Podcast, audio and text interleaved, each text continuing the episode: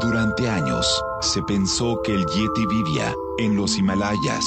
¡Bienvenidos al Himalaya! Hoy, después de una extensiva investigación, sabemos que no es así. El Yeti está en México. Y este es su espacio. Yo, check this out.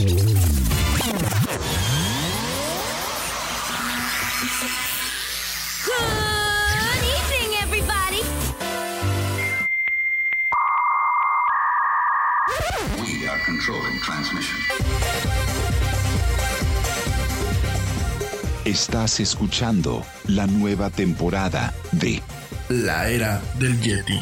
Tecnología, Actualidad, arte, música, entretenimiento, sexualidad. Política. y mucho más. En este espacio, la era del Yeti.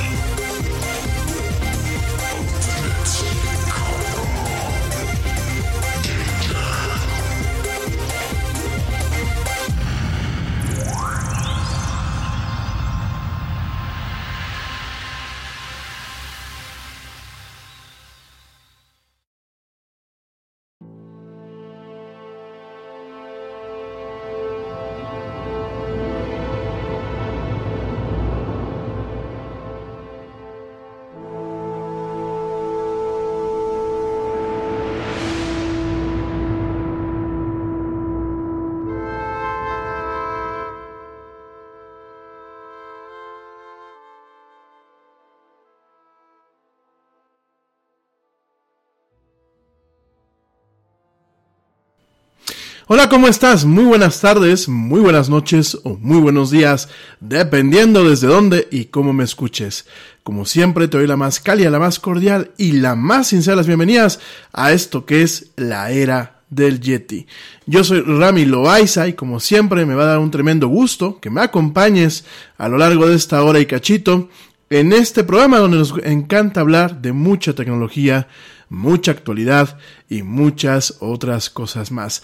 Gracias, gracias por acompañarme hoy miércoles 29 de enero del 2020 en esta emisión de miércoles, miércoles de tecnología aquí en la del Yeti, donde vamos a estar platicando de varios temas, principalmente vamos a hablar sobre deepfakes, eh, ya lo hemos platicado, pero te voy a dar un pequeño brevario de qué es esto.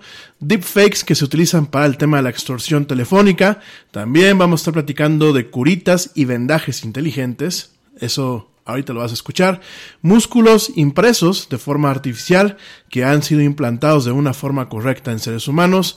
La vacuna contra el cáncer de mama, que ayer la platiqué, nada más la, nada más la comenté, pero no la platiqué como tal, o sea, no, no toqué el tema.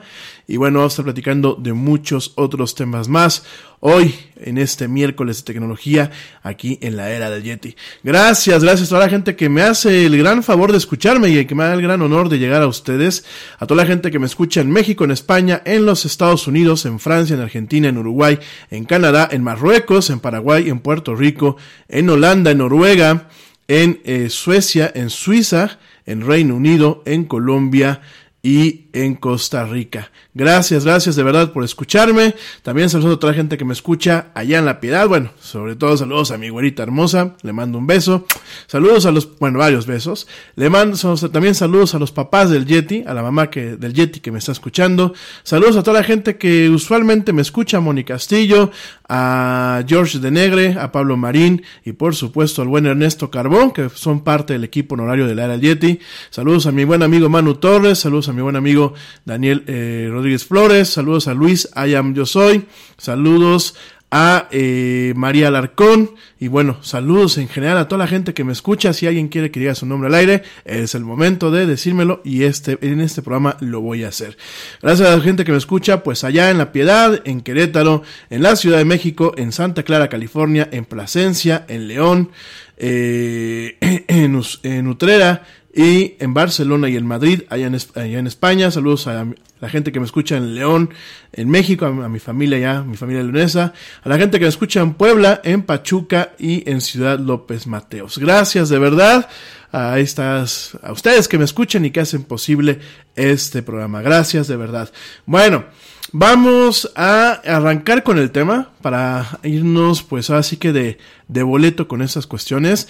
Déjame te platico algo que desde el otro día te iba a platicar, sin embargo pues me parece bastante relevante y es que eh, recientemente publicó publicó Apple, la empresa de la manzanita, publicó, bueno, pues lo que es eh, su reporte del primer cuatrimestre del 2020 y eh, presentó, pues esto lo presentan eh, constantemente las empresas públicas, ya sean eh, norteamericanas, ya sean mexicanas, cuando cotizan en la bolsa y sobre todo cuando cotizan en bolsas extranjeras.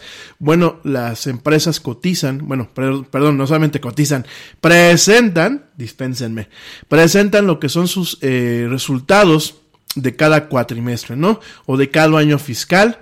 Y esto, bueno, pues es un tema por ley y también es un compromiso con lo que son los inversionistas. Y en este caso, bueno, pues Apple reportó en esta, en este reporte de lo que son los resultados del primer cuatrimestre del 2020 que contempla diciembre y noviembre del año pasado, contempló un total de 91.8 mil millones de dólares en lo que fue pues eh, sus ingresos eh, cuatrimestrales.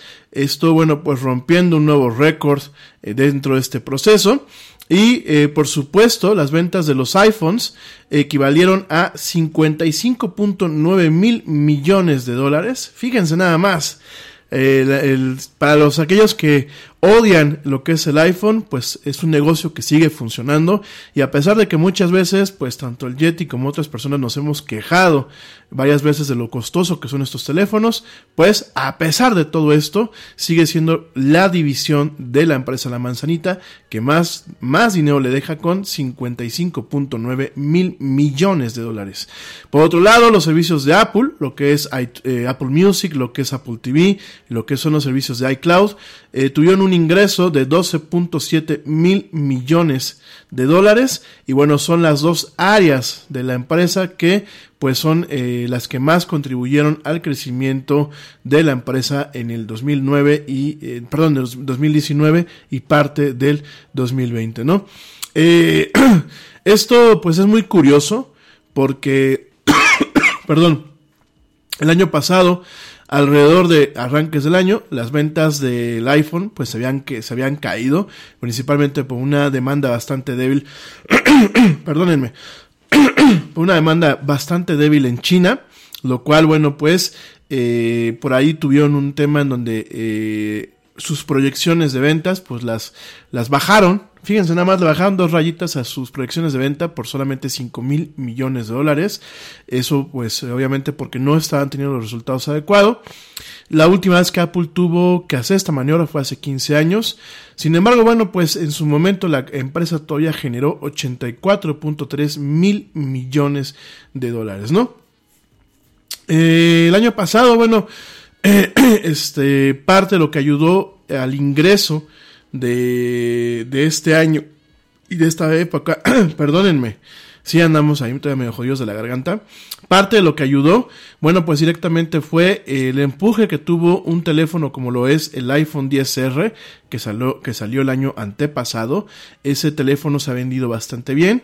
El iPhone 10S y el, iPhone 10S Max fueron buenos teléfonos, sin embargo no, no, generaron tanto el interés en su momento. ¿no? Realmente quien impulsó las ventas fue el iPhone 10R, que sigue siendo uno de los teléfonos eh, iPhone mejor vendidos a nivel mundial, y eh, lo que fueron el iPhone 11, el iPhone 11 Pro y el iPhone 11 Pro Max, bueno, pues realmente resultaron como actualizaciones muy potentes, eh, realmente resultaron con el tema de la batería, eh, la vida de la batería, el rendimiento que tienen y las cámaras, pues realmente formaron una, una cuadrifecta, me, atrevo a decirlo, una, una cuádrupla de buenos teléfonos y junto con el iPhone 10R, el iPhone 11, el iPhone 11 Pro y el iPhone 11, 11 Pro Max, pues realmente le dieron un empuje a las ventas estancadas de lo que es pues eh, la familia de los teléfonos móviles de la manzanita, ¿no?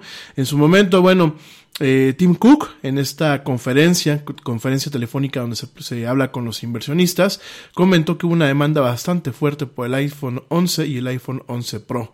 Eh, realmente el iPhone 11 Pro Max por ahí tuvo pues no el interés tan fuerte. Realmente los dos primeros teléfonos, el iPhone 11 y el iPhone 11 Pro, pues son los teléfonos más vendidos y han tenido mejor impulso. Y que realmente eh, es muy similar, muy similar el ingreso que tuvo en esta división a al iPhone, a lo que se, al, ingreso que se tuvo, perdónenme, cuando fue lanzado el iPhone 10, pues hace dos años, ¿no? Entonces, bueno, pues eso en parte es lo que empujó las ventas de Apple este año. Bueno, al final del año pasado y el, el arranque de este año, el cuatrimestre primero del 2020.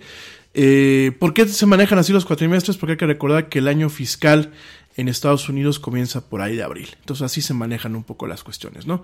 Eh, eh, pues sí, es así, así es como se manejan y no sé por qué lo siguen manejando como cuatrimestre 1, cuatrimestre 2, pero es así como se manejan, contemplando todavía eh, los ingresos del año pasado, ¿no? Lo que es también la división de wearables, lo que son los Apple Watches, aumentó el 37% en comparación al año pasado. Realmente pues ha sido un, buen un buen aumento con estos relojes este eh, inteligentes. Y también parte del empuje que hubo en esta división que incluye lo que son los audífonos pues fue la venta de los eh, o lanzamiento de los AirPods eh, segunda generación y los AirPods eh, Pro no eh, sin embargo sin embargo, la parte más débil o la, o la, parte más coja de Apple, porque no todo es miel hojuelas en la tierra de la manzanita, es sin lugar a dudas la parte de las iPads y la parte que corresponde a las computadoras Mac, ¿no?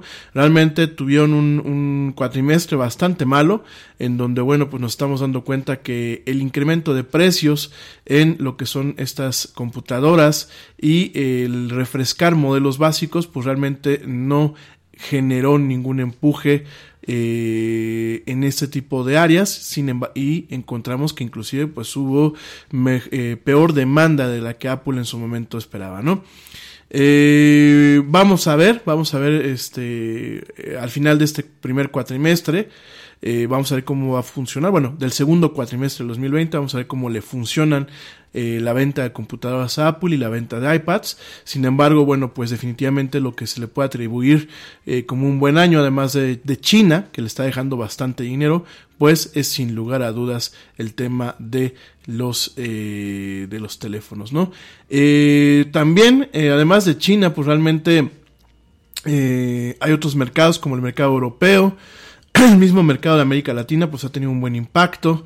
Y por supuesto, déjame te comento que parte del impacto que ha tenido los teléfonos allá en Estados Unidos son los planes de arrendamiento que Apple maneja en Estados Unidos y Canadá. Es decir, allá tú te puedes suscribir a tener pues un iPhone por una cuota mensual, que pues es realmente lo que hacemos aquí en México. Aquí en México pagamos muchas veces parcializados nuestros teléfonos o se los pagamos a la operadora cuando los incluyen en las líneas. Eh, lo que hacen allá en Estados Unidos es, ok, yo te lo parcializo y al final de un año tú me dices si quieres eh, dar un, un finiquito y quedarte con tu teléfono o cambiarlo y volverte a meter al, al, plan, ¿no? Son planes muy accesibles, aparte cuentan ya integrado el tema del Apple Care, eh, el Apple Care, Apple Care Plus, que de hecho hay en Estados Unidos el Apple Care Plus tiene una parte de, de eh, cobertura para robos y extravíos, ya no solamente para la extensión de la garantía, ni para lo que es el tema de eh, los daños accidentales. A mi gente que vive en Estados Unidos y, en Canadá, encarecidamente les recomiendo que si van a comprar un teléfono de Apple, un iPhone, un iPad o una computadora, definitivamente compren el Apple Care. Por favor, creo que es una buena inversión. A mí ya me tocó utilizarlo. La verdad me dejó buen sabor de boca. Y eh, te ahorras muchísimo cuando tienes un problema con tu teléfono. Sobre todo aquellos problemas que derivan de la torpeza de un ser humano, ¿no? Como pues aquí un servidor que en su momento el año pasado dejó que su teléfono se cayera en una sala de cine y que bueno fuera maltratado por el mecanismo de uno de los sillones, ¿no? Eh, desafortunadamente yo no tenía Apple Care, pero en Estados Unidos, fíjense, fíjense nada más cómo es el, el, capitalismo, si lo quieren ver así. En Estados Unidos, cuando se vence la cobertura del Apple Care, ustedes, y en Estados y en Canadá también, ustedes tienen la opción de pagar una mensualidad mínima, que son creo que 8 o 9 dólares, para seguir manteniendo la extensión de la garantía y seguir manteniendo el seguro en donde tú tienes la capacidad de eh, cambiar hasta dos veces tu teléfono en caso de que se te rompa, se te moje o se te descompone de, de, forma accidental o extender la garantía en caso de que tenga una falla de la batería, del display, etcétera, ¿no? Aquí en México lo sigo recomendando a pesar de que empresas como Telcel ofrecen un seguro, que es un seguro eh, en donde cuesta pues prácticamente 50 pesos al mes y tienes la cobertura en caso de robo y extravío o bien la eh, cobertura en caso de daño accidental. Sigo recomendando el Apple Care como complemento a esta cobertura. ¿Por qué? Porque el deducible en caso de que tú eh, tengas un accidente con tu dispositivo, en el caso de los iPhones, es casi, casi de 8 mil pesos por incidente. Es decir, durante la duración del de seguro, si se te rompe dos veces tu teléfono por torpe, pues vas a tener que pagar 16 mil pesos, ¿no? Es decir, 8 mil por cada incidente. En cambio, con el Apple Care, tú pagas 5 mil pesos de entrada y si tienes algún accidente con tu teléfono, eh, pagas 1800 eh, para que te lo repongan por uno nuevo totalmente, ¿no? No son eh, teléfonos reconstruidos, son totalmente nuevos, son teléfonos de reemplazo. Apple cuando fabrica sus teléfonos tiene una, una línea exclusivamente en la producción que son teléfonos de reemplazo. De hecho, en el número de serie se puede uno dar cuenta si el teléfono es reconstruido, refurbished, eh, nuevo o de reemplazo. Entonces, yo les recomiendo mucho el Apple Care, es un, dolor de cabeza menos. Y si están sacando su teléfono con Telcel, en el caso de Telcel, que es la empresa con la que estoy familiarizada, les recomiendo ampliamente que saquen el seguro. Eh, son 50 pesos para el caso de robo, en caso de extravío, y además te permiten, bueno, que tú puedas cambiar el teléfono o actualizarlo. En, al año, al treceavo mes que se, que, que se, que pasa el tiempo, del, arranque del contrato, se puede cambiar el teléfono. Prácticamente te lo toman de acuerdo a lo que yo veo en la, en la carátula del seguro, alrededor de um, eh, por encima del 60% del valor del, del, teléfono, creo que es de los que más este mejor valor te dan con el tema de los aparatos, te lo toman a cuenta para un teléfono nuevo. Entonces, eh, son gastos que en ocasiones se van acumulando mes a mes. Ahí uno, uno tiene que ser muy cuidadoso. Sin embargo, son gastos que a la larga pues pueden optimizar el tema de mantenerte al día en el tema tecnológico, ¿no? Eh, y sobre todo para proteger la inversión, porque no estamos hablando de teléfonos. Yo, yo, me acuerdo de los tiempos aquellos en donde, pues uno decía, me voy a comprar un Nokia, ¿no? Y pues el Nokia no, te salía muy caro, ¿no? Inclusive los, los Vaders y los teléfonos estos, los StarTags. Y, digo, ya estoy hablando de temas que a lo mejor mucho millennial que me escucha me va a decir, ¿de qué está hablando el abuelo Yeti, no? Pero pues en aquel entonces los, los tiempos eran más sencillos, ¿no? Te lo daban un teléfono, pues sí, era un palo, pero era un palo de máximo cinco mil, seis mil pesos, ¿no? Ahora son palos de 30 mil pesos, ¿no? Y, y, y, por ejemplo, bueno, la gente que tiene Galaxies, que por aquí he estado viendo, ya aquí en Querétaro me tocó ver a una persona con un Galaxy Fold, pues ese teléfono cuesta casi 50 mil pesos, ¿no? Porque, pues, según, según Samsung lo iba a lanzar aquí en México en 30 mil, pues yo lo vi el otro día en la tienda casi en 50 mil, ¿no? A lo mejor era un kit, pero yo casi lo vi en 50 mil. Y la verdad son teléfonos que ya prácticamente eh, uno los tiene que cuidar como si fueran eh, eh, bebés en muchos aspectos. Ya no quiere uno que ni que les dé el aire, porque obviamente pues cuestan, cuestan el, el adquirirlos. Y mi recomendación en este sentido de verdad es Igual que uno pues le compra un seguro a un coche, hay que proteger la inversión. Si bien a lo mejor no todo el mundo pues le agrada la idea de pagarle un seguro a, tel, eh, a Telcel, en el caso de las telefónicas, yo al principio era esa idea, pues ahora pues tienes una, una es una inversión en donde, bueno, pues vas pagando tu seguro. En caso de que te roben el teléfono, pues realmente, este, por el costo de un café de Starbucks al mes, porque cuesta 50 pesos ya con el IVA incluido. La verdad, en caso de que te roben un aparato de alto nivel, pues lo máximo que pagas es cerca de 10 mil pesos, en comparación de pagar 30 mil o, o 40 mil en el caso de unos teléfonos o 50 mil en el caso de los Galaxy. Este, no, y hay teléfonos más caros, ¿eh? Por ahí me estoy dando cuenta. Y el famoso, eh, lo platicamos la semana pasada, el famoso este Razor, la nueva versión del Motor Razor, pues es un teléfono que seguramente va a llegar costando una muy buena lana aquí a México y seguramente a pesar de todo eso, porque como es un tema medio fashion, va a tener ventas. Entonces, nada más para que lo contemples y bueno, contemplar todo esto en torno a que Apple, a pesar de que podamos odiar la empresa, a, a pesar de que no nos pueda gustar, a pesar de que podamos mentar madres porque son productos caros, que el mundo se está volviendo caros, querido, querido ami queridos amigos, realmente este mundo se está volviendo muy caro.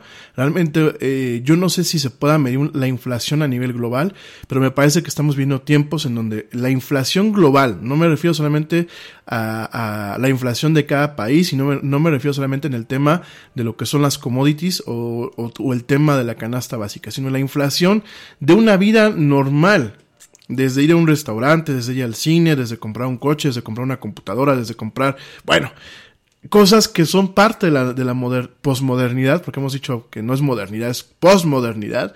Y la verdad, se han ido todo para las nubes, ¿no? Entonces yo creo que eh, hay que proteger las inversiones y aunque nos moleste, pues a Apple le está yendo muy bien con el tema de los iPhones principalmente y con el tema de los wearables, que bueno, pues son los relojes y los audífonos, ¿no? Yo realmente no tengo queja de, de mi Apple Watch, este, ya tengo yo pues prácticamente casi tres años, o casi tres años y cacho con él. Eh, me ha salido muy bueno. Sí, tiene sus ratos en los que se pone roñoso, como que ya empieza a dar el, el, viejazo, el reloj se alenta para algunas cosas. Pero en temas, por ejemplo, de llevar el control de mi, de mi pulso, el control de eh, las calorías que consumo, eh, no se rían, aunque el, Yeti consume calorías, aunque usted no lo crea, ¿no? Eh, quema calorías, pues. De diferentes cosas, pues bueno, realmente son relojes muy prácticos y obviamente eso le ha ayudado mucho a la empresa. Los audífonos, yo no tengo quejas como tal de los AirPods, lo único es que a veces me quedan y a veces no. Así como usted los, lo escucha, hay días que me los pongo y se me pueden quedar todos los días, todo el día puestos en los, en los oídos sin que se me caigan. Y hay días en que me los pongo y a la primera se me están aflojando, ¿no? Los AirPods Pro, como vienen con sus tapones de, de silicón y pues son un poquito más especializados, realmente uno escoge el tamaño y mantienen un sello perfecto, ¿no? Pero los AirPods normales, pues sí, hay personas que tienen orejas anormales como las de un servidor y pues por eso se me están cayendo, ¿no? Pero fuera de todo eso, realmente Apple es una empresa bastante sana. Apple, pues bueno, es bueno ver que dentro de esta economía llena de incertidumbres a nivel global, ¿eh? no solamente aquí en México, sino a nivel global, pues ver estas empresas que siguen vivas. Y antes de que me vean fe, me digan, maldito capitalismo, pues miren, insisto, Dios bendiga el capitalismo. Qué bueno que nos está tocando, pues, eh, sobrevivir al capitalismo eh, que tenemos hoy en día. Creo que el capitalismo da muchas oportunidades. Sí, a veces es injusto y sí, yo lo criticaba el otro día en el sentido que se ha vuelto de crecer, crecer, crecer, crecer, crecer. Creo que debe de haber un, límite y debe de haber una serie de fundamentos éticos que realmente permitan que el capitalismo eh, tenga ciertas nociones sociales sin caer en el socialismo y sin caer en utopías y sueños guajiros. Pero definitivamente pues es bueno ver que hay gente que tiene pues su trabajo de alguna forma no garantizado, pero tiene un trabajo estable en estas empresas a las cuales a pesar de la incertidumbre global, como lo decíamos ayer, que podría afectar pues el tema de China, la producción de iPhones y de diferentes cuestiones de tecnología, no solamente para Apple, sino para otras empresas, pues a pesar de todo eso, pues hay este, este crecimiento, ¿no? Tú me podrás decir, bueno, además de que la gente que tiene trabajos y de que a lo mejor los dueños de Apple, que no solamente son dueños, sino son varios dueños, que son los inversionistas, aunque tengas media acción, tú eres un dueño de Apple, eso es lo que tienen las empresas públicas, pues además de todo esto que es, son ecosistemas y Apple da trabajo a paqueterías, da trabajo a distribuidores aquí, por ejemplo, aquí en México, pues da trabajo a tiendas que distribuyen eh, sus productos. Eh, hay temas de distribución, de cadenas de distribución, paqueterías, mensajerías, eh, publicidad.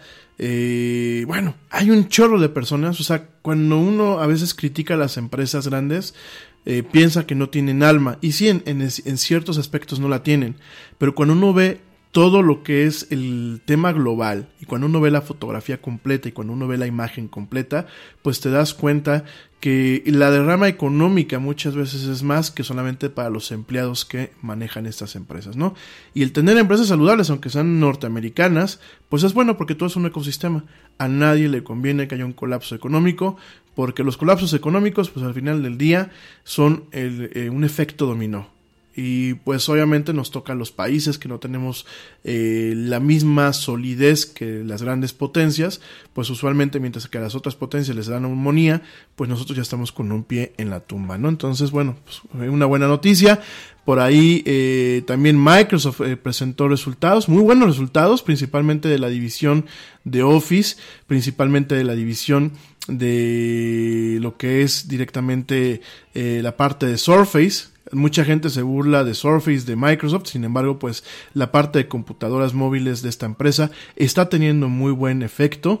Eh, por supuesto, por supuesto, eh, la parte de Windows y la parte de servicios, pues es una parte que le está yendo muy bien a Microsoft, la parte más débil en esta presentación de resultados del cuatrimestre, primer cuatrimestre del 2020 o último cuatrimestre del 2019, pues fue afectada principalmente por la parte de la división de Xbox, que bueno, pues es el primer eh, cuatrimestre que tiene un mal desempeño, pero bueno, eso ya lo platicaremos la próxima semana con un poquito más de detalle.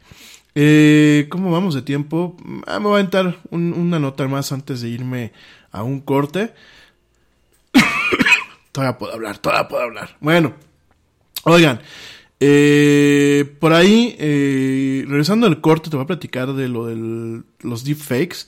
Déjame tener una nota que desde ayer ando, eh, eh, pues así que prometiendo y no la platiqué. Es una vacuna contra el cáncer. Ojo, el esfuerzo en torno a las vacunas contra el cáncer y el cáncer eh, principalmente especializado, porque el, problema de los cánceres es que cada cáncer es diferente, ¿no? No es lo mismo el cáncer de cerebro que el cáncer de mama, que el cáncer de próstata, que el cáncer de testículos, que el cáncer de colon, que el cáncer de pulmón.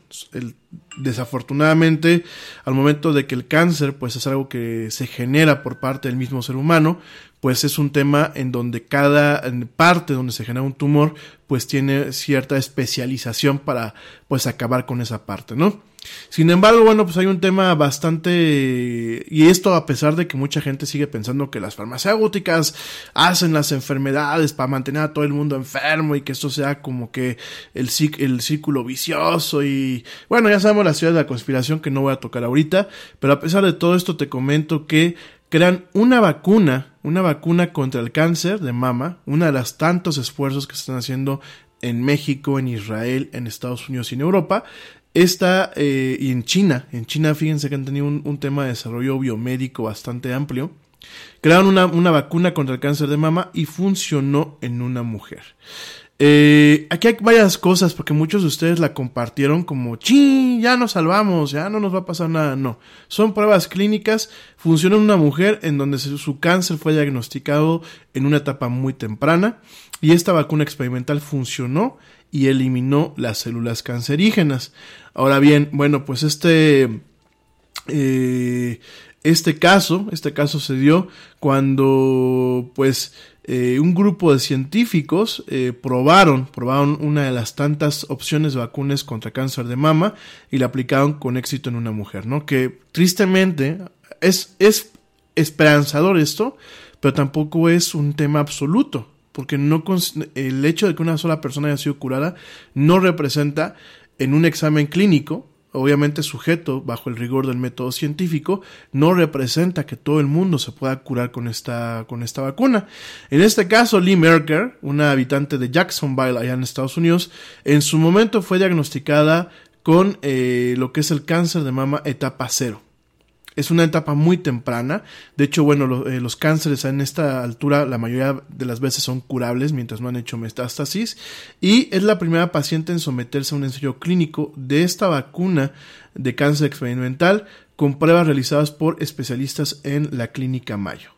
En este caso, lo que, lo que se hace es que eh, fue un procedimiento de 12 semanas en este tiempo, los especialistas realizaron estudios de sangre y les hicieron eh, un examen físico, además de administrarle una vacuna que estimula el sistema inmunológico para que las células T, que son parte de lo que son los linfocitos y que son parte de todo lo que es el sistema inmunológico, atacaban al cáncer.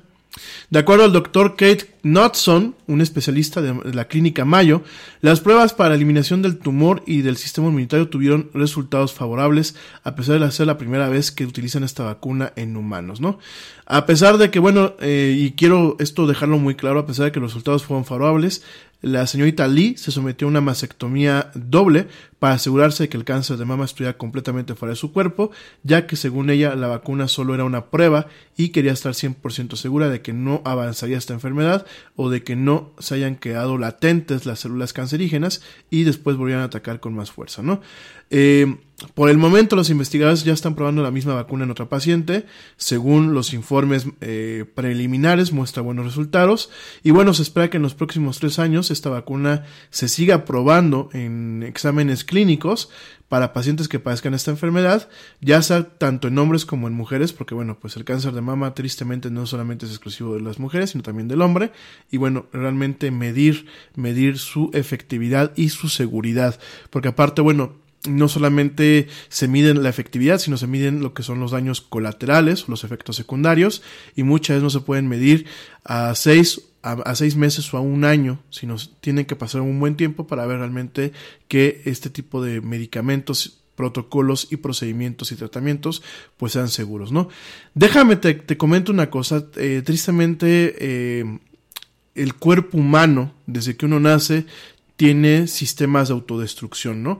Los mismos sistemas de autodestrucción que son los que fomentan el, el envejecimiento, como son el límite Hayflick en el tema de la multiplicación eh, de células, como son eh, los telómeros, que bueno, son aquellos componentes del ADN que limitan eh, lo que es la vida celular y que bueno, que son lo, lo que evitan que se generen los cánceres, pues a pesar de todos estos mecanismos, el cuerpo humano constantemente está en una lucha por mantener un equilibrio, ¿no? No solamente con la tragada, con el tema de las calorías, con el sueño, no, no, no, no.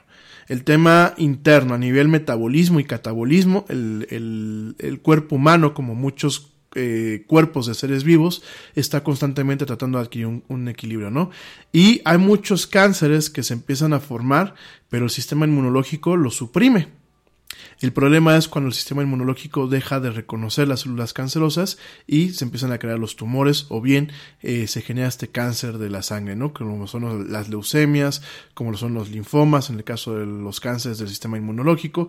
Y bueno, aquí la cuestión, y digámoslo así, que el, eh, paradigma eh, o el santo grial de lo que es las posibles curas contra el cáncer o las posibles vacunas es facultar al sistema inmunológico de tal forma que no se le escape nada.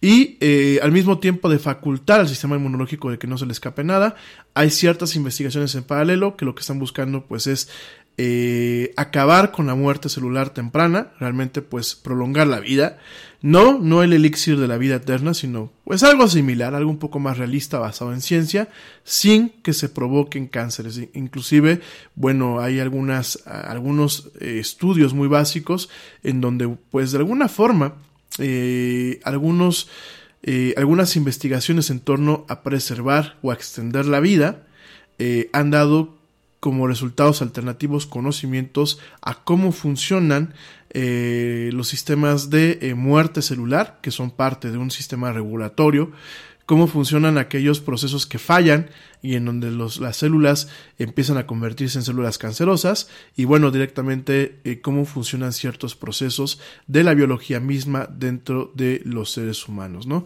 Por ahí pues se siguen investigando dentro de estos paradigmas y dentro de estas líneas de investigación, por ejemplo el ajolote.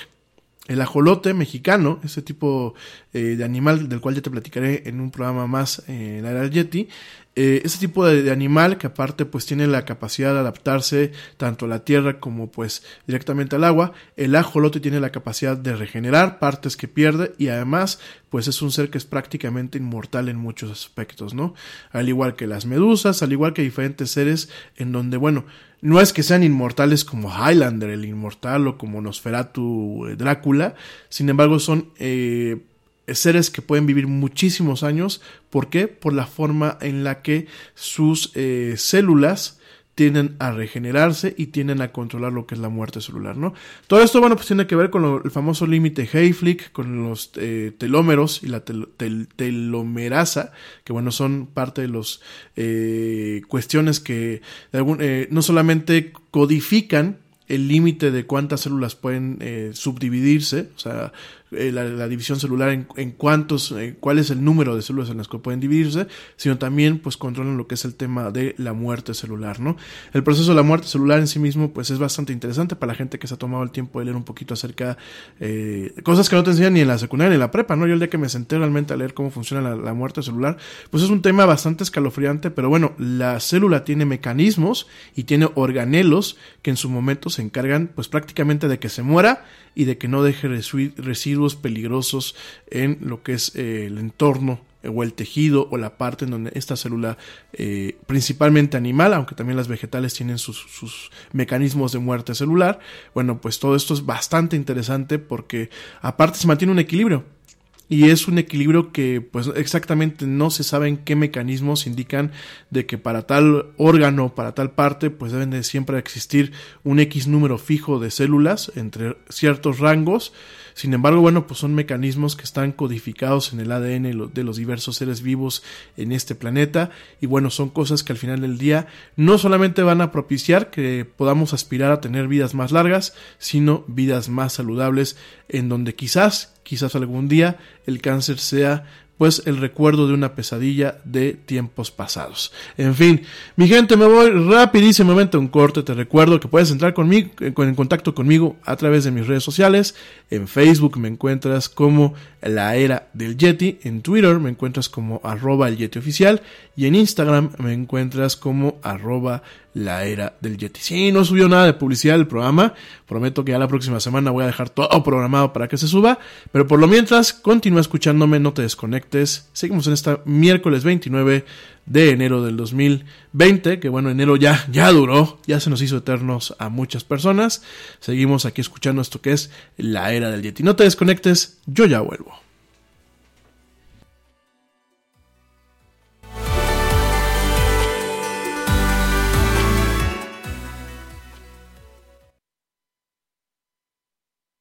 Yo, check this out. Este corte también es moderno. No te vayas.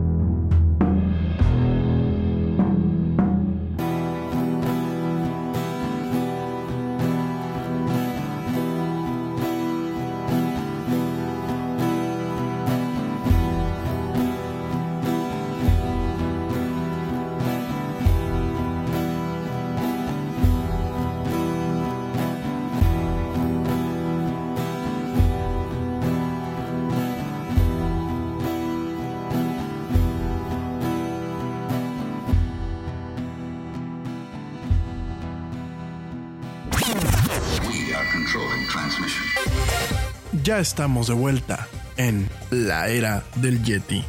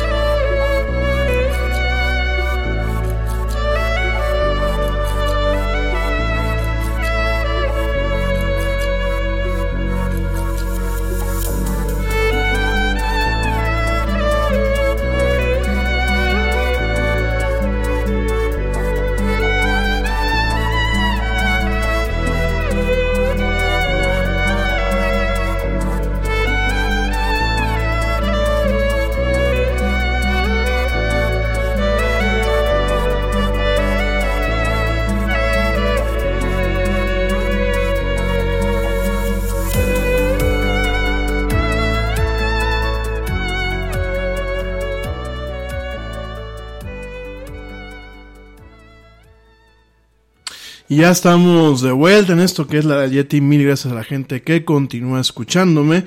Y bueno, déjame te platico. Antes de entrar con el tema de los deepfakes, déjame te platico que, eh, pues, hay robots, fíjense nada más, hay robots que les han enseñado a sudar para evitar que se sobrecalienten, ¿no? Fíjense nada más cómo avanza el tema de la ciencia y eh, se crearon, se crearon unos tipos de robots, bueno, unas manos robóticas que tienen la capacidad, pues prácticamente de, de sudar. Esto para escenarios o situaciones en donde, bueno, pues muchas eh, o largas eh, horas de operación, pues puedan llevar a que un robot se sobrecaliente y que su rendimiento se degrade.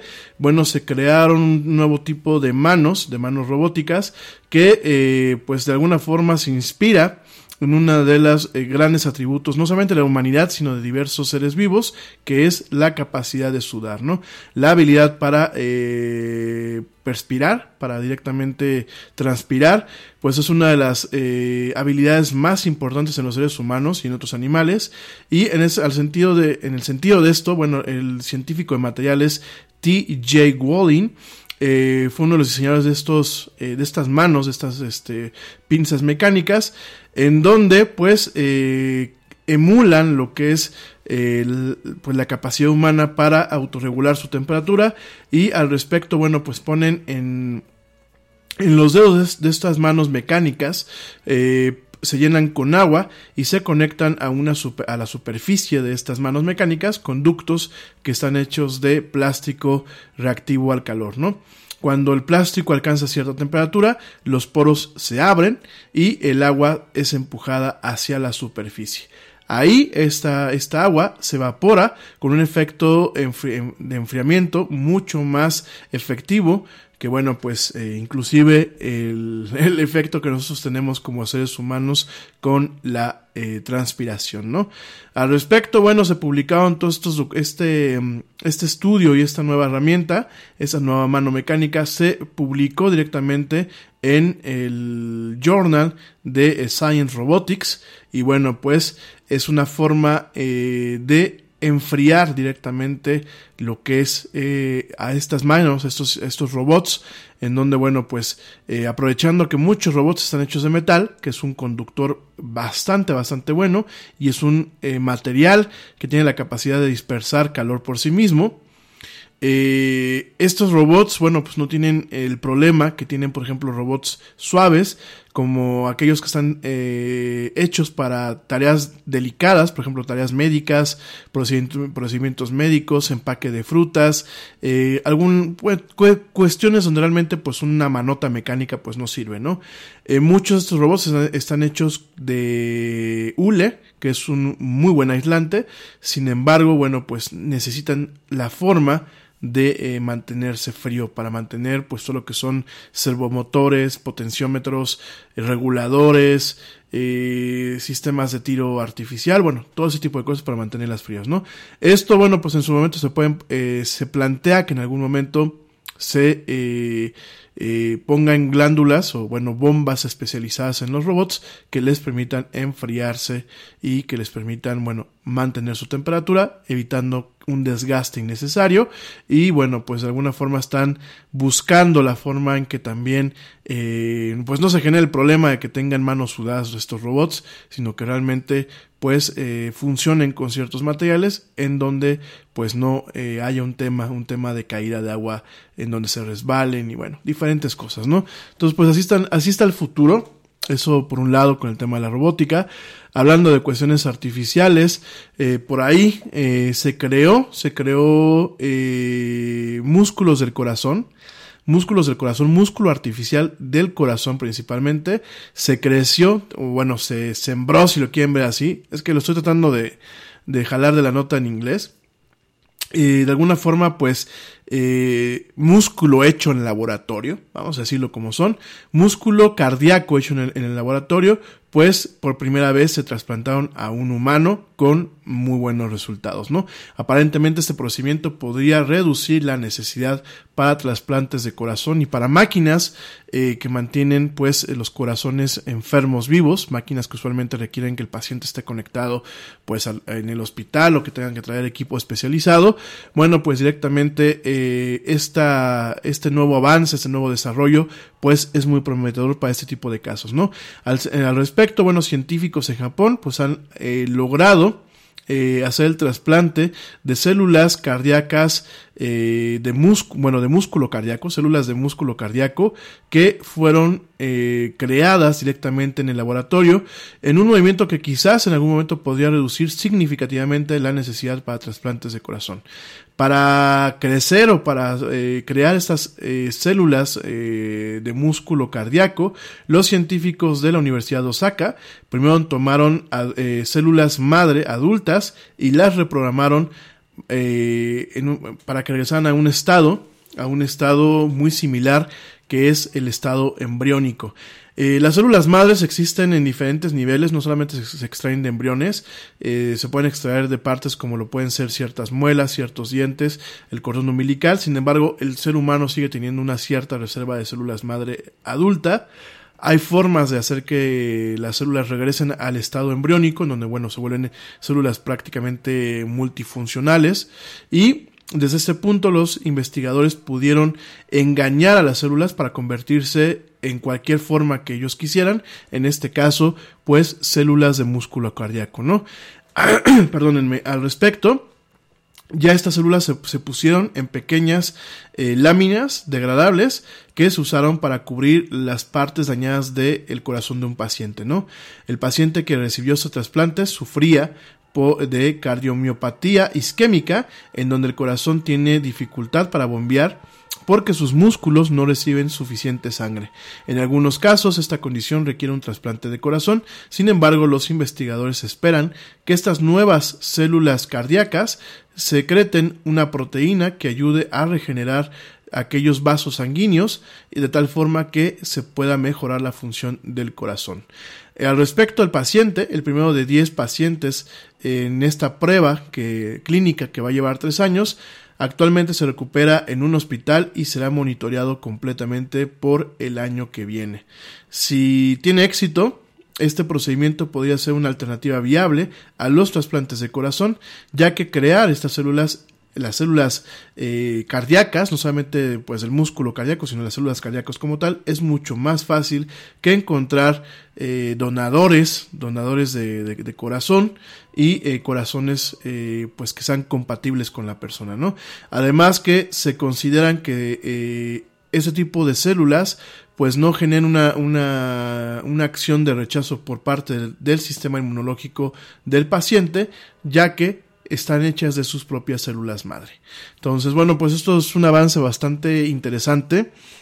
Yo siempre me cuestiono cómo todavía hay ciertos grupos de personas que eh, le achacan eh, cosas malas a la ciencia y que buscan suprimir ese tipo de investigaciones. Eh, yo todavía sigo eh, digiriendo cómo es que esta cifra muy triste que el año pasado la comentamos aquí en la Yeti de que por ejemplo en México pues había una gran cantidad de personas, más del 51% de los mexicanos eh, no apoyan nada que tenga que ver con la ciencia, no apoyan nada que tenga que ver con los científicos, les da miedo la ciencia, pues bueno, eh, al ver que podemos tener vacunas para cualquier tipo de enfermedad, como el cáncer, o eh, ese tipo de avances en donde, bueno, podamos tener eh, salidas al tema de lo que es el trasplante de órganos, pues bueno, yo creo que apoyaría, ¿no? Creo que es un tema de cultura, creo que es un tema también de visión, y la verdad, pues es esperanzador ver que en otras partes del mundo, por lo menos, pues están teniendo estos avances bastante importantes. Así como lo escuchas, pues los japoneses lograron crear eh, eh, células de tejido cardíaco eh, muscular y las lograron trasplantar. Bueno, y hablando de medicina, déjame te platico que se están lanzando, o bueno, se está experimentando con vendajes y curitas que cambian de color al detectar eh, ciertas infecciones y que pueden tratar directamente en la parte donde tenga la herida ciertas infecciones resistentes a algunas drogas, ¿no? Esto puede sonar muy dramático, sin embargo, en la, última década hemos estado viendo que ha aumentado la resistencia a los antibióticos con los que contamos y es una de las grandes amenazas a la salud global. De hecho, pues muchos teóricos de cómo podría acabar extinta la raza humana plantean, además del cambio climático, además de las guerras, plantean el que los antibióticos, que bueno, pues fueron eh, la cúspide del avance médico durante el siglo XIX y parte del siglo XX, los antibióticos están dejando de funcionar por la resistencia que los diferentes microbios han eh, generado en torno a ellos, ¿no? De acuerdo, bueno, a la OMS, a la Organización Mundial de la Salud, es urgente que se cambie la forma en la que se prescriben y se usan los antibióticos.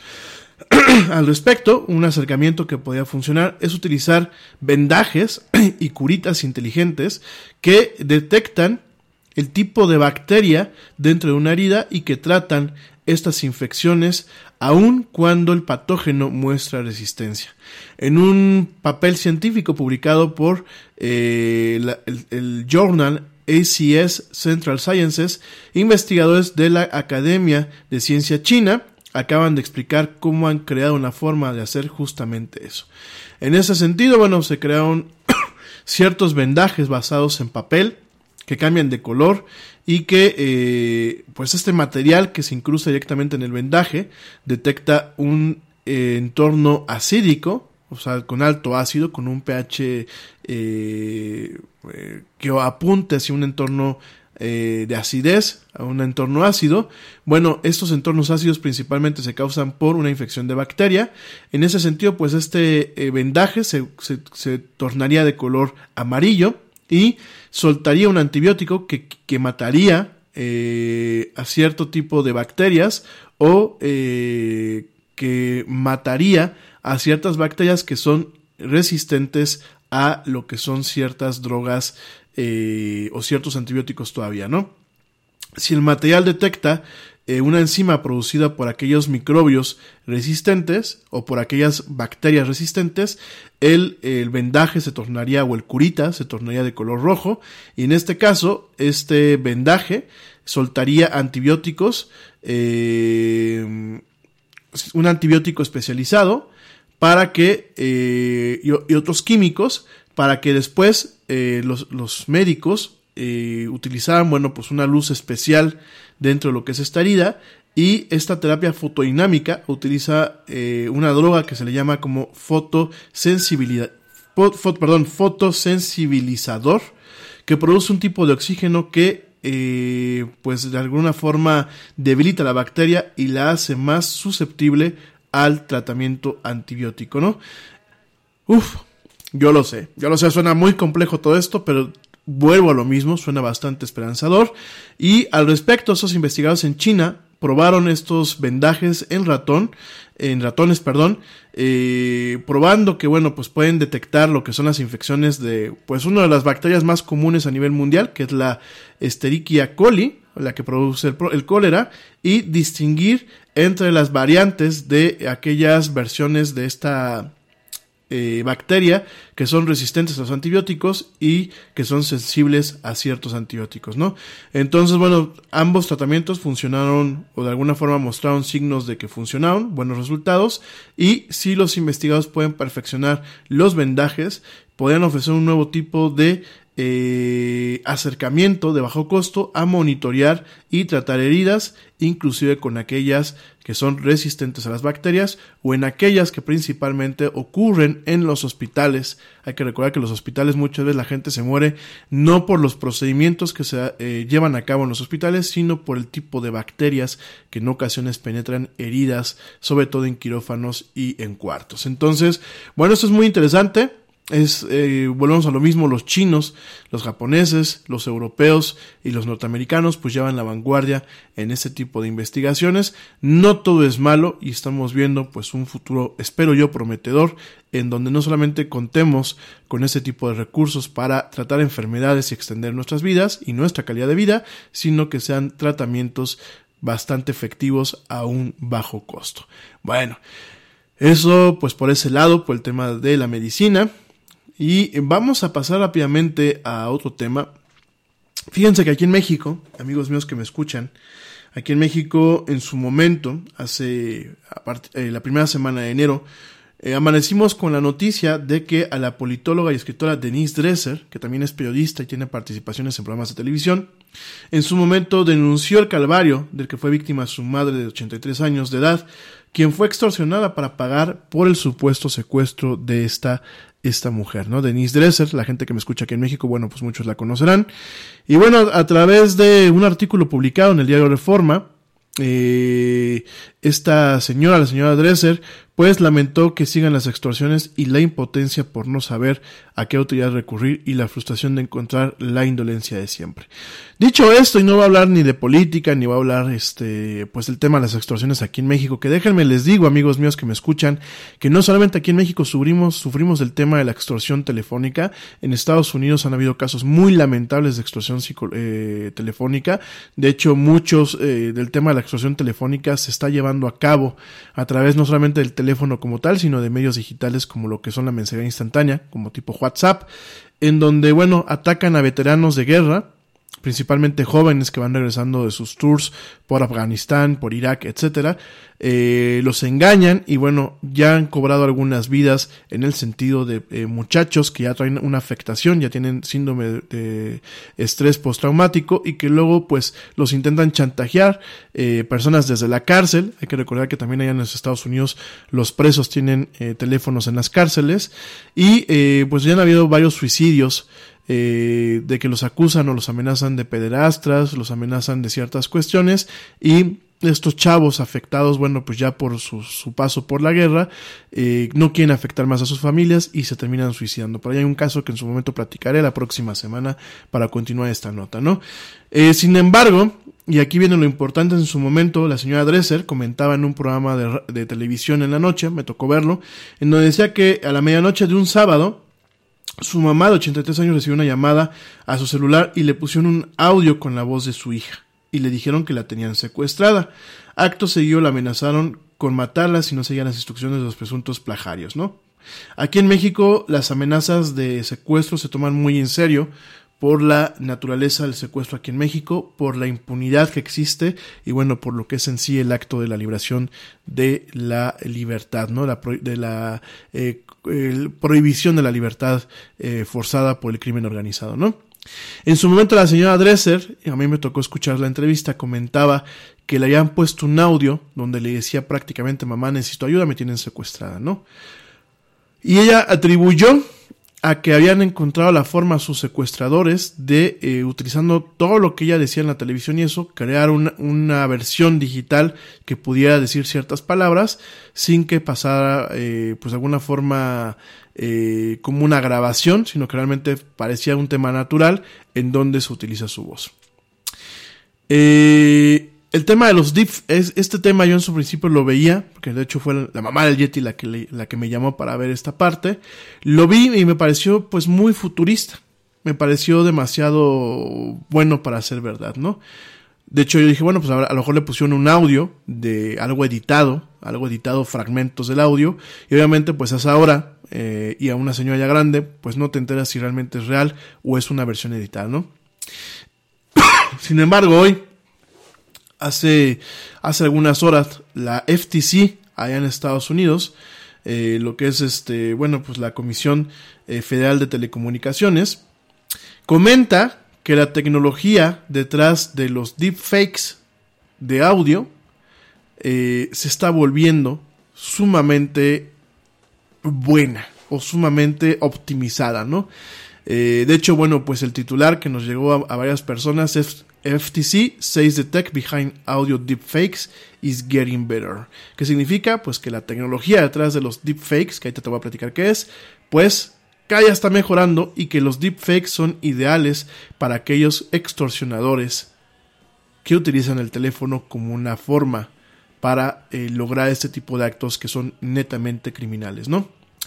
Eh, de hecho, a esta tecnología, para que la entiendas, también se le conoce como tecnología de clonación de voz y realmente pues está ocasionando que eh, empiezan a haber dificultades para reconocer o distinguir entre voces reales y voces sintéticas, ¿no?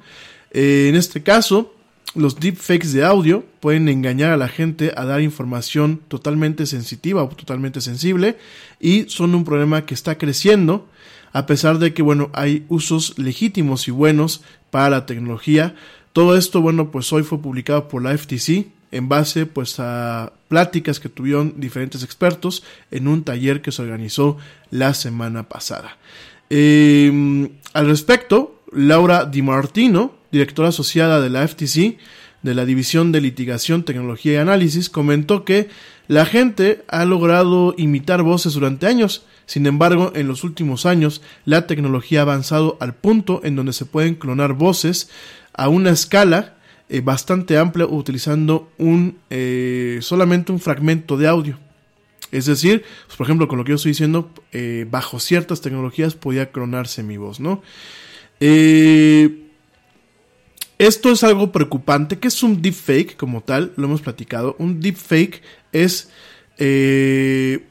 imitaciones, ya sea en video o en audio. En su momento principalmente fueron temas de fotografía y de video, en donde la inteligencia artificial lo que hace es aprender de una serie de, muestras o de contenidos. Aprenden, por ejemplo, facción, eh, movimientos eh, faciales, eh, movimientos de ojos, lo que se le conoce como, bueno, en términos técnicos, eh, reveries, así les dicen en inglés y en francés. un reverie es pequeños tics o pequeñas cuestiones, inclusive en ocasiones que no se alcanzan a distinguir de una forma consciente, que componen lo que es el movimiento facial, ¿no? El movimiento facial de todos los seres humanos, ¿no? Entonces, todo esto se puede alimentar a sistemas expertos o sistemas de aprendizaje profundo. De hecho, de ahí viene el tema de deep fakes, falsos profundos. Y el aprendizaje profundo lo que hace es un análisis, un aprendizaje y la capacidad de recrear, pues, por ejemplo, lo platicábamos el año pasado, el antepasado, ¿no? Que fue cuando empezamos con esos temas en donde habían un sistema que permitía poner a Obama hablando y moviendo de una forma natural como si realmente le estuviese diciendo las cosas en la televisión, ¿no? Eh, cuando tú tienes a alguien como Jordan Peele, que bueno, pues puso la voz de Obama, imitó a Obama, y con este video pues se recreó varios de sus gestos y varios de sus actitudes, pues obviamente necesitabas tú ver muy eh, con mucha precisión y con mucha atención el video para determinar que el video era totalmente falso, ¿no? Sin embargo, bueno, en su momento el tema principalmente con el tema del video y con el tema de las fotos. También te recuerdo que en su momento esa tecnología se utilizó para poner rostros de famosas en eh, películas pornográficas. De hecho, pues en su momento Pornhub, que es uno de los principales sitios de pornografía en Internet, tuvo que lanzar una, una, una veda y una amenaza a toda la gente que subiera deepfakes, porque hazte cuenta que decían un, este, mm, Emma, ¿cómo se llama la de Harry Potter? Bueno, Emma XY, no vamos a ponernos en detalle. Emma Thompson, perdón, pues por ejemplo, este, poniéndole con alguien, ¿no? Y subían a una actriz porno, el cuerpo de una actriz porno, obviamente, en un tema de una actividad sexual, pero con la cara de Emma, Thompson, ¿no? Entonces, pues, este, ahí había un tema donde aparte la sombra, donde habían muchas cosas, que salvo que uno dijera, oye, pues esto es imposible, había gente que caía y había gente que pues aparte de su fantasía, ¿no? Subieron caras de la cara de Scarlett Johansson, subieron la cara de Jennifer Lawrence, bueno, de las actrices de alguna forma de moda, ¿no? Eh, fue un escándalo hace unos años, creo que mucha gente ya se nos olvidó. Sin embargo, esta tecnología sigue y sigue y sigue evolucionando. El tema del aprendizaje de máquinas lo podemos ver, por ejemplo, en los filtros de Snapchat, que por ejemplo lo hacen a ver a uno viejo o lo hacen a uno cambiar de sexo, eso utiliza ciertos, ciertas cuestiones de inteligencia artificial. Y en este caso lo preocupante es que ahora estamos llegando al plano del audio, en donde podemos clonar una voz, utilizando muy pocas palabras o un fragmento de audio muy pequeño y utilizarlo con fines nefarios, ¿no? Al, respecto, bueno, pues eh, quizás lo que, lo, que le tocó vivir a la señora Dresser y a su mamá, tristemente, pues sí, es resultado del uso de estas tecnologías y al respecto, el vocero de la FTC en Estados Unidos, Juliana Grengald Henderson, comentó después de este taller que aquellos esquemas o aquellos eh, actos de impostores, pues son el número uno de queja que la agencia recibe en este país, ¿no? Eh, de hecho, comenta que ellos comenzaron a organizar este taller después de, ah, eh, de reconocer o de enterarse que las técnicas de aprendizaje de máquina están realmente mejorando la capacidad de los clones de voz y la calidad de los clones de voz y que pues es un tema bastante preocupante en donde se están buscando acciones que puedan minimizar los efectos nocivos de ese tipo de tecnologías, ¿no? Los deepfakes, tanto de audio como visuales, les permiten a los criminales comunicarse de forma anónima, haciéndolo mucho más fácil la capacidad de pues eh, cometer crímenes, fraudes y extorsiones. Esto también lo comenta Mona Setki del Departamento de Justicia, del Departamento de Crimen de Computadoras y de eh, Propiedad Intelectual, bueno, la sección de eh, Propiedad Intelectual y Crimen de Computadoras del Departamento de Justicia. Y Setki comenta que, bueno, pues ella fue la voz, la voz de la muerte, The Voice of Doom, así se hizo nombrar en el panel de este taller, o la voz del apocalipsis, o la voz más tétrica, diciendo que, bueno, el crimen que utiliza, pues, todo este tipo de herramientas de comunicación, históricamente ha sido menos... eh, atractiva para los criminales porque bueno pues es difícil y además pues consume mucho tiempo. Sin embargo sin embargo con estas tecnologías de eh, deepfakes tanto de audio como video y con herramientas que permiten anonimizar la presencia en línea de uno como son las VPN como es como son diferentes herramientas pues bueno uno puede comunicarse anónimamente con cualquier persona en el mundo directamente, ¿no? Eh, por ahí también, pues hay sistemas que permiten generar imágenes de personas que no existen, utilizando lo que es tecnología de deepfakes, en donde un algoritmo pues aprende y va generando rostros humanos que pues rara vez eh, necesita uno observarlos con detenimiento para saber que es, un deepfake. Hay muchas veces que son eh, rostros que pasan pues totalmente desapercibidos y que realmente eh, con una observación preliminar de cualquier usuario pues parecían como si fueran de personas que existen, ¿no? Entonces bueno pues todo esto eh, realmente comenta Setki, Mona Setki comenta que este tema de la clonación de audio puede ser pues utilizada como un arma así como el internet pues se puede utilizar como un arma, ¿no? Y al respecto comenta que no eso no significa que no debamos utilizar el internet ni que utilicemos estas cosas, pero que se deben de buscar herramientas que permitan combatirlas y se, deben de buscar herramientas que permitan construir tecnologías que puedan hacer más difícil el, eh, la armamentización de ese tipo de herramientas, ¿no? Asimismo, John Costello, el director del programa de comunicación aumentada del Hospital de Niños o el Hospital Pediátrico de Boston, comentó que eh, la tecnología de clonación de audio tiene aplicaciones prácticas para pacientes que han perdido su voz. Ellos son capaces de, en su momento, grabar voces en un banco eh, o, pequeños fragmentos de su voz en un banco que en su momento les permitirá crear eh, voces sintéticas eh, más adelante. Y esto, bueno, es principalmente para aquellos problemas en donde, bueno, pues eh, como cánceres de la garganta y de la laringe, que en ocasiones pues hacen que la gente pierda su voz, ¿no? Este, este fue el caso en su momento de el crítico de cine, Roger Ebert, que eh, falleció, falleció en el 2013, pero que en su momento, bueno, pues utilizó un tipo de tecnología que le permitió, bueno, pues tratar de recuperar lo que era su voz o algo más cercano a su voz y eh, le permitió seguir trabajando hasta el día de su muerte, de- después de haber sobrevivido, pues, y de haber combatido durante mucho tiempo lo que fue el cáncer, en- el cáncer de garganta en el caso de él, ¿no? Entonces, eh, vemos estas dos perspectivas porque yo a veces platico esas cosas y la gente en automático me dice, es que son tecnologías del demonio. No. La tecnología es tan humana como los humanos que la hacemos, valga la redundancia, en el sentido de que siempre tenemos un lado negro, un lado muy oscuro y un lado muy claro, ¿no?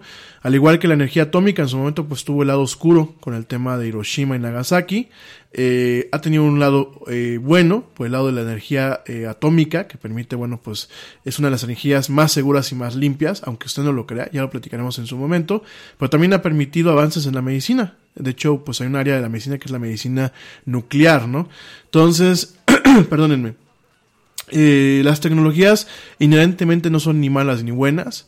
La ciencia no es inherentemente ni mala ni buena, sino obviamente responde muchas veces a los designios y a los caprichos de la raza humana y encontramos estas dos partes, ¿no? La parte buena y la parte mala, ¿no? Eh, por supuesto, para eh, actores del doblaje y para actores en general, el concepto de clonación de audio presenta un diferente conjunto de problemas, incluyendo, bueno, pues el consentimiento y la compensación por el uso de sus voces. Al respecto, Rebecca Damon eh, hizo esta nos- este comentario dentro de este taller. Rebecca y Damon, pues es de el Screen Actors Guild y de la eh, Federación Americana de Televisión, de Artistas de la Televisión y de la Radio. Y bueno, pues realmente esto conlleva ciertos problemas en donde pues un actor de voz, un actor de doblaje puede tener obligaciones contractuales acerca de cómo su voz se debe de escuchar y debe ser utilizada y no le gustaría que su voz se utilice en una forma no compatible con eh, sus creencias, con sus eh, compromisos laborales y últimamente una voz que se utiliza sin su autorización, ¿no? Perdónenme. Eh, bueno, ya realmente eh, te lo recuerdo que en su momento pues subieron eh, ciertas cuestiones eh, cómicas, por ejemplo, en su momento pues eh, hubo por ahí alguien que logró falsear utilizando un programa la voz de Joe Rogan, que bueno pues es un economista en los Estados Unidos, por ahí te recuerdo este caso en donde Jordan Peele utilizando un sistema de deepfakes pues eh, logró imitar a Barack Obama prácticamente en una versión uno a uno, porque pues su movimiento de cara y su voz era lo mismo. Eh, en su momento también, pues eh, han comentado, por ejemplo, Neil Johnson, un consultor con eh, lo que es DARPA ya en los Estados Unidos, que es la Agencia de Proyectos Avanzados de Investigación de la Defensa, eh, lo que creó en su momento Internet, como ya lo hemos platicado, han comentado que, bueno, este tipo de aplicaciones inclusive pues han, tenido un, caso muy lamentable para una empresa del Reino Unido que fue extorsionada por 220 mil dólares porque alguien logró utilizando nuestros programas falsear la voz del director para una transferencia eh, de fondos de, forma ilegal, ¿no? Entonces, bueno, hay, hay varios temas que se plantearon en esta taller de la FTC. El tema de los deepfakes, pues ya llegó. Eh, no se trata de eh, prohibir prohibir eh, la tecnología como tal, sino se trata de regularla, ¿no? Al respecto también te comento que el Comité de Ética de la, del Congreso de los Estados Unidos está, por favor, pidiéndole a los políticos en, que no utilicen deepfakes en sus redes sociales, ¿no? Hay que recordar que en su momento, bueno, algunos videos falsos en mayo del año pasado aparecían mostrando a Nancy Pelosi pues eh, como si estuviese borracha.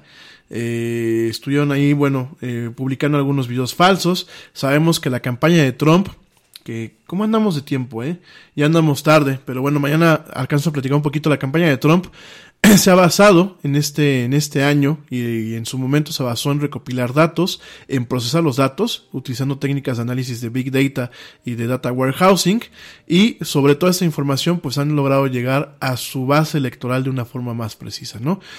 Eh, ya mañana platicaremos de eso. Saludos a la güerita hermosa que está por aquí conectada, que me mandó saludos a Salatillo. Yo sé que me está escuchando, te mando un beso, mi güerita.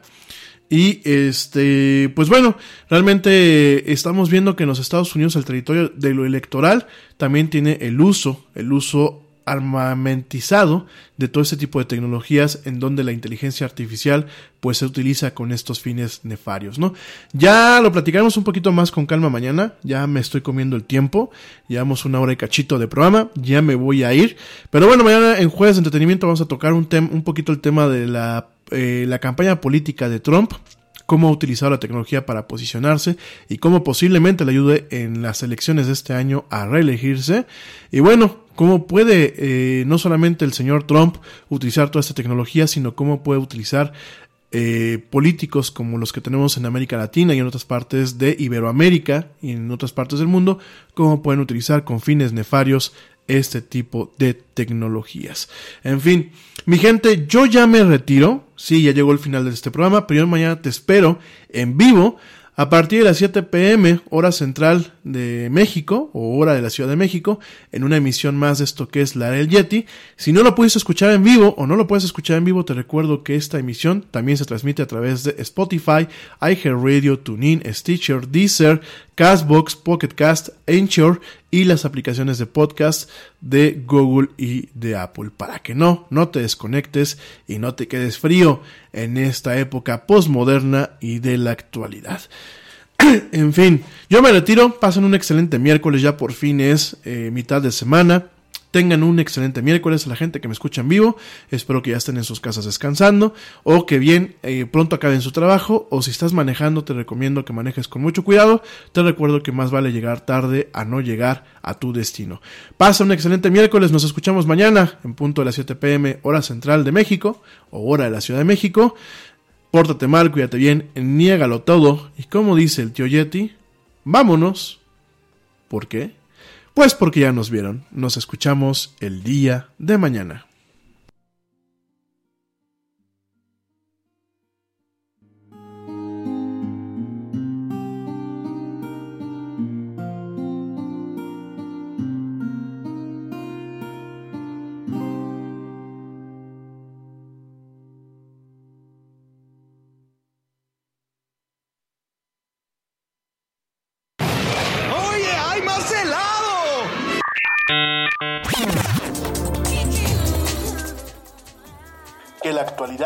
No te deje helado. Te esperamos en la siguiente emisión de La Era del Yeti.